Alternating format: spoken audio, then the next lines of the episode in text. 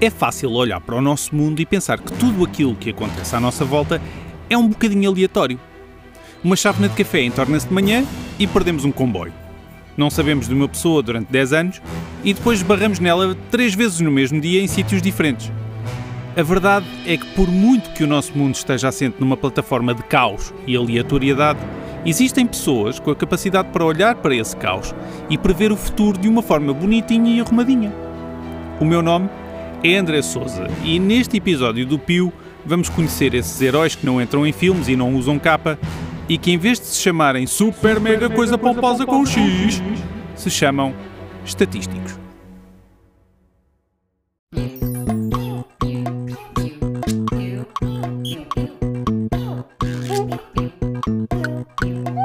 Poço de Informação Inútil. O podcast para quem quer saber muita coisa não serve para coisa nenhuma.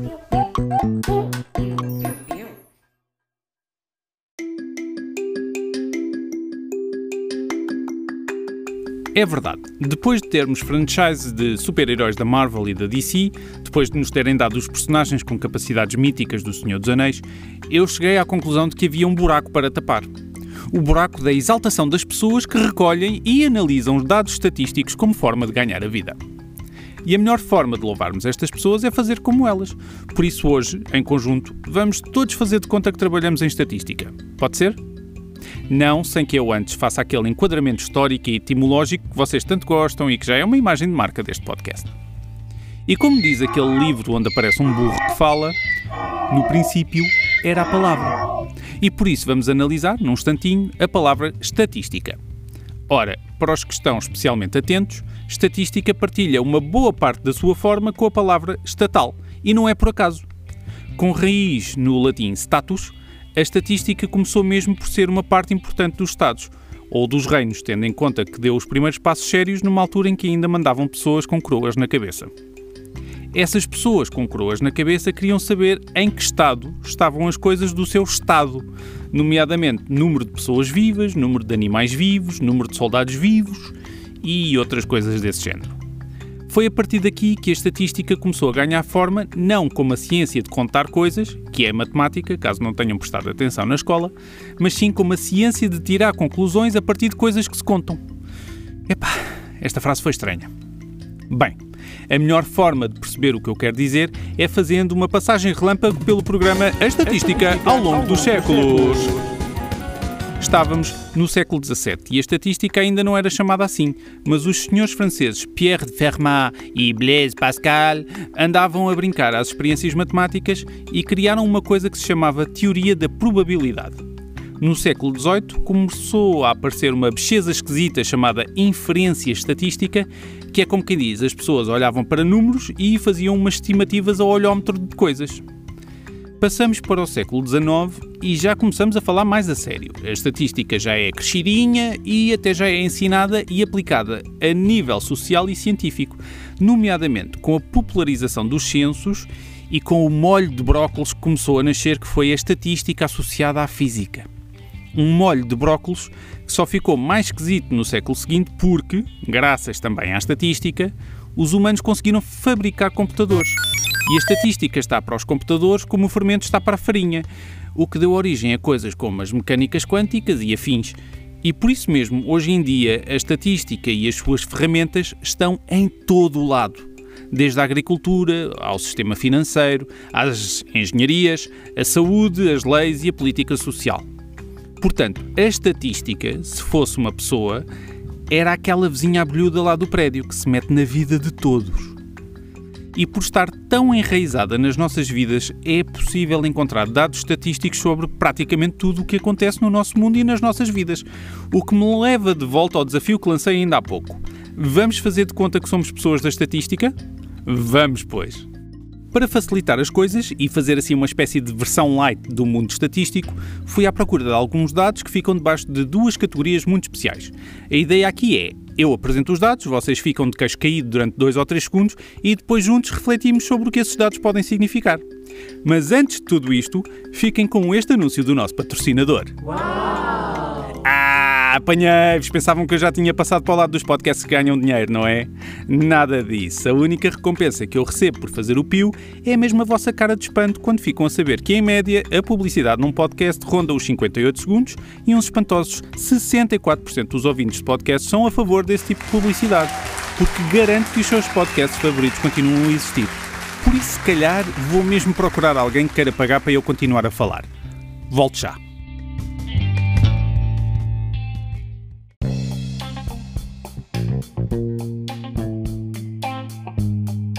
E estou de volta, mas ainda sem patrocinador. Por isso, considerem que os próximos minutos são um pro bono que eu estou a fazer para encher a vossa cabeça com estatísticas que não têm utilidade prática no mundo real, mas que vão dar que falar no próximo jantar que organizarem. Se vão dar que falar por bons motivos ou maus motivos, isso eu já não sei dizer. Bem, se bem se lembram, eu disse que ia dividir as estatísticas em duas categorias muito especiais. A primeira categoria que vos apresento é a categoria As pessoas são esquisitas 100% do tempo. E para abrir com chave de ouro esta categoria, apresento dois números importantes. 67% de todas as estatísticas são inventadas e 93% das pessoas não confirmam os dados que lhes são apresentados na internet. Agora, tirem dois segundos para pensar nisto. Vamos então refletir sobre estes números que eu escolhi propositadamente para criar aqui uma polémicazinha, até porque as estatísticas dizem-nos que as polémicas são excelentes para agarrar na nossa audiência. Portanto, mais de metade da informação estatística que nos é apresentada é falsa. E quase todos nós comemos e calamos quando vemos uma estatística na internet, o que significa que estamos a viver num mundo de mentiras. O melhor mesmo é tentar encontrar várias fontes para a mesma informação e ver se ela bate certo, que é o que eu costumo fazer, e é por isso que vos digo que as percentagens que vos apresento a seguir são provavelmente um bocadinho mais verdadeiras do que o normal. Mas mesmo assim vão confirmar, pelo sim pelo não. E uma das razões pelas quais é preciso confirmar informação neste mundo é precisamente porque as pessoas não são de confiança. E isso fica bem explícito nesta percentagem que vos trago a seguir.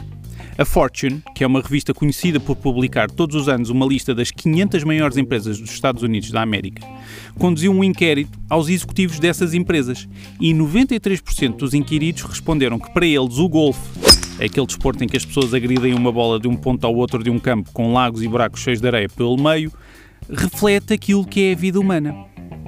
É uma metáfora profunda, não acham? Ultrapassar obstáculos, usar a força e a perícia, atingir objetivos e essas coisas todas. São ideias-chave que realmente casam bem com o mundo dos negócios e com o mundo que é só bem o mundo. Tudo bonito e cor-de-rosa, não acham? O problema é que logo a seguir, quando perguntaram a esses executivos se eles faziam batota a jogar golfe, 86% admitiram que sim. Portanto, a metáfora é bonita, mas na verdade andamos todos a viver na ilusão de que a vida é atacadas certeiras, quando na verdade a bola é desviada com o pé quando não estamos a prestar atenção. A próxima curiosidade estatística continua de certa forma relacionada com o mundo empresarial, porque se há coisa que não pode faltar em nenhuma empresa é uma fotocopiadora. E se há uma coisa que é garantida nessa fotocopiadora é que um dia ela vai dar problemas ou porque um papel fica preso, ou porque pedimos para imprimir e ela não responde e depois mandamos imprimir outra vez e de repente ela faz 300 cópias do mesmo fecheiro, ou porque diz que falta papel no tabuleiro 2, mas o tabuleiro está cheio. Bem, vocês percebem. E qual é a origem de 23% de todos os problemas que uma fotocopiadora apresenta durante a sua vida? Pergunto a vocês. Se disseram a palavra rabo, estão certos e provavelmente fazem parte do problema. A verdade é que muitas pessoas gostam de tirar fotocópias dos seus glúteos máximos e, para o fazer, sentam-se em cima das fotocopiadoras. Como devem imaginar, as fotocopiadoras foram desenhadas para levar com livros de contabilidade e outra literatura divertida em cima, mas não com nádegas, até porque as nádegas de uma pessoa comum pesam mais do que uma cópia do livro Exclusão da Ilicitude e Justificação Putativa, uma leitura levezinha que encontram na secção de Direito Penal de qualquer livraria. Por isso, da próxima vez que forem fazer uma cópia e a máquina não funcionar, não descarreguem nela, mas sim no traseiro que a incapacitou. E por falar em incapacidade, sabem qual o fator que resulta em milhão e meio de ferimentos e mais de 7 mil mortes todos os anos só nos Estados Unidos? Não estou a falar de armas, não. Também não estou a falar de churrascos. E não estou a referir-me ao desporto em que se anda às cavalitas de um touro ou a tirar selfies ao pé de penhascos, embora essas coisas também sejam propícias a dar estatísticas curiosas. Aquilo que deixa tantas pessoas em mau estado de saúde é a má caligrafia dos médicos. Sim, todos os anos pessoas morrem ou ficam aleijadinhas porque os médicos escrevem gatafunhos. Estudos revelam que cerca de 20% das receitas que são escritas à mão são impossíveis de ler ou exigem um curso em hieróglifos daqueles bem antigos, o que normalmente dá origem a erros na medicação, que são pagos pela saúde daqueles que já estão doentes. Por que é que isto acontece então? Bem, porque certas tradições são difíceis de apagar da nossa mente coletiva. Já é um dado aceito que a letra dos médicos é desafiante, para falar de forma fofinha. E existem teorias que dizem que os médicos começaram a escrever dessa forma para que as pessoas não conseguissem automedicar-se. O problema é que quem trata de aviar as receitas na farmácia é também uma pessoa e o ser humano é falível e a probabilidade de falhar aumenta mais ainda quando fazem com que a tarefa seja mais difícil. Portanto, benditas sejam as receitas eletrónicas que garantem que nós metemos as coisas certas pela goela abaixo. Ou então não, porque a próxima estatística vem baralhar um bocado estas contas. Imaginem, só para nos divertirmos um bocadinho, um muffin castanho, ou um queque castanho, se não quiserem usar o anglicismo. Quanto é que acham que esse queque pesa? Em média. Uns 40 gramas? Boa, boa. Bom palpite. Ora, eu disse que era castanho, certo? Acham que o queque é feito de quê? Qual é o ingrediente secreto de que é feito este queque que eu vos vou convidar a comer a seguir? Se a vossa mente escorregou para o esgoto, nojo, nojo, nojo, três vezes nojo e vão lavar o vosso cérebro com sabão azul, se faz favor.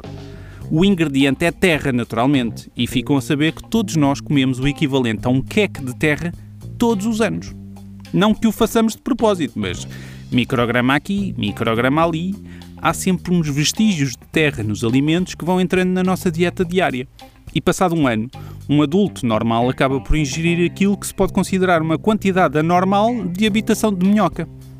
Como é óbvio, esta estatística não é válida para crianças, porque essa malta de terra idade é capaz de ir ao jardim e comer terra como se fosse bolo de aniversário.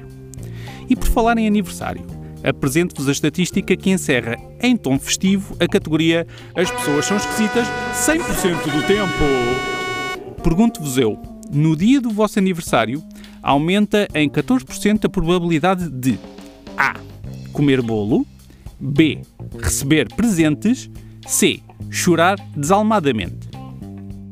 Se responderam A, B ou C, não faço ideia se estão corretos, porque na verdade os 14% que referi dizem respeito a um aumento da probabilidade de batermos as botas no dia em que nos cantam os parabéns.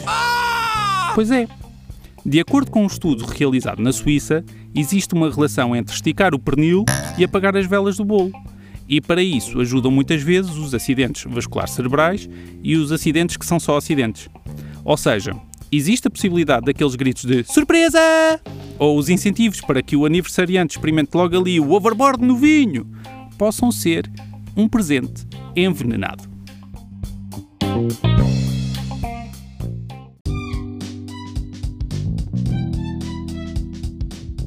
Havia mais estatísticas que eu vos podia apresentar para provar que as pessoas são estranhas, mas depois ficava sem tempo para vos falar da próxima categoria, que se intitula O Mundo é um sítio estranho 100% do tempo. Parece a mesma coisa de que estava a falar antes, mas não é. A categoria que vos trago agora não é tanto sobre pessoas a fazerem coisas estranhas de forma individual, tais como tirar fotocópias do seu traseiro ou escrever gatafunhos nas receitas médicas. Muito pelo contrário, esta categoria diz respeito a fenómenos sociais em que embarcamos todos juntos, mesmo sem percebermos que estamos todos a bordo do Titanic da estatística. O primeiro exemplo de comportamento social estranho que vos trago diz respeito a camas e a fazer bebés. Isto porque 10% de todos os bebés europeus são concebidos numa cama do IKEA. Uh, da IKEA. Do IKEA. Uh, da IKEA. Uh, bem, vocês perceberam, é aquela loja que vos impinge a ideia de que apertar parafusos à mão com sextavadas é mega cool. Portanto, voltando atrás, 10% de todos os bebés começam a sua viagem numa Malme, ou se forem filhos de pais ricos, são concebidos numa Tufjord. E como os humanos são bichos de hábitos, o mais provável é que o berço da criança venha a ser da mesma loja, o que depois vai fazer com que essa criança fique apegada à marca e mais tarde venha a procriar numa cama com a mesma trave central e gavetas de arrumação por baixo que os seus pais tinham, perpetuando um ciclo e, muito possivelmente, engordando esta estatística do domínio IKEA-asiano sobre os leitos onde se faz o bem bom. Mas vendo bem as coisas, isso não é necessariamente mau, porque pelo menos mostra que evoluímos enquanto espécie até um ponto em que uma grande percentagem de nós tem acesso a boas condições de vida, razão pela qual vos trago o próximo número estatístico. Preparem-se bem, porque este é de dar a volta ao miolo. Sabem que estamos todos a caminhar para uma sociedade cada vez mais envelhecida, certo? Então, e se eu vos dissesse que de todas as pessoas que alguma vez chegaram a ter 65 anos de idade, cerca de 50% estão vivas neste momento? É difícil processar, não é? Eu repito, juntando todas as pessoas, desde o início dos tempos, e pegando nas que chegaram aos 65 anos de idade, metade dessas pessoas ainda andam por cá a comer quecas de terra. É um conceito super estranho para nós que estamos habituados a ver pessoas idosas com os seus passos sénior e as suas aulas de zumba sénior, mas a realidade é que, até há coisa de um século, chegar a velho era mais uma questão de sorte do que uma probabilidade estatística. A mortalidade infantil era elevadíssima e, mesmo quem conseguisse passar de infância, estava sempre ali a batalhar com um mundo em que uma simples infecção podia significar que tínhamos de picar o ponto mais cedo. Os avanços da medicina, aqueles que nos garantem uma maior longevidade, foram quase todos realizados no último século e é por isso que estamos a caminhar para velhos a um ritmo nunca antes visto. E o que é que nós fazemos com este tempo todo extra com que a medicina e a tecnologia nos presenteiam? Como é que aproveitamos esta dádiva maravilhosa que é uma vida mais longa? É simples. Ficamos parados nos semáforos a tirar selfies. Ou pelo menos é isso que nos dizem estas duas estatísticas seguintes. A primeira diz-nos que, em média, ficamos parados num semáforo à espera que a luz fique verde uns intermináveis 75 segundos. O que significa que, ao longo de uma vida ao volante, dedicamos seis meses da nossa vida a este momento de antecipação, em que o semáforo nos deixa andar em frente a toda a velocidade até chegarmos ao semáforo seguinte. Como é óbvio, este é um número médio e se vocês forem pessoas que trabalham a conduzir, podem ficar um bocadinho mais deprimidos porque de certeza que desperdiçam muito mais do que seis meses da vossa vida neste jogo esquisito das três cores. Mas a boa notícia é que hoje em dia já podemos aproveitar esse tempo para fazer coisas no nosso telemóvel, nomeadamente fazer boca de pato e disparar uma selfie, que é uma das razões pelas quais o número de fotografias tiradas aumenta todos os anos. Melhor ainda, Analisando os números gerais, chegamos à conclusão de que 10% de todas as fotografias tiradas desde que existe processo fotográfico, portanto há quase 200 anos, foram tiradas nos últimos 12 meses. E tem sido assim nos últimos anos, sempre a aumentar. O que levanta um problema, porque temos de guardar essas fotografias super importantes de selfies e gatinhos e avocado toasts em algum lado, não é? A solução que está a ser estudada é armazenar essas fotos e muita, muita outra informação, não em discos externos gigantes, mas sim no ADN de seres vivos, nomeadamente o nosso. Isto porque o nosso fantástico ADN consegue guardar em apenas 1 grama o equivalente a 220 mil discos externos de 1 terabyte. E por falar em ADN, sabiam que os humanos partilham 50% do código genético das bananas? Somos primos não muito distantes do snack favorito dos primatas, mas também somos primos genéticos dos cogumelos em cerca de 50%. Por isso, não sei o que isso diz de nós enquanto espécie, a não ser que provavelmente, ou estatisticamente, não servimos para fazer uma salada. Como eu me portei bem e este episódio está com uma duração que estatisticamente garante que cerca de 65% de vocês ainda ouvem a parte final, aproveito para dizer que o próximo episódio vai ser especial, porque vou de férias. O que eu quero dizer com isto não é que eu vou de férias e vos deixo sossegados, não. Quero é dizer que vou de férias e vão ter de me aturar a falar sobre curiosidades de uma cidade marroquina. Enquanto isso, vou praticando a minha capacidade para regatear e perguntar-vos o que é que é preciso fazer para vocês subscreverem, partilharem e declararem eterno amor a este podcast que fala sobre muita coisa que não interessa para coisa nenhuma. Digam lá, vá. Não, não, não, não. Isso é muito caro. Tem de fazer desconto.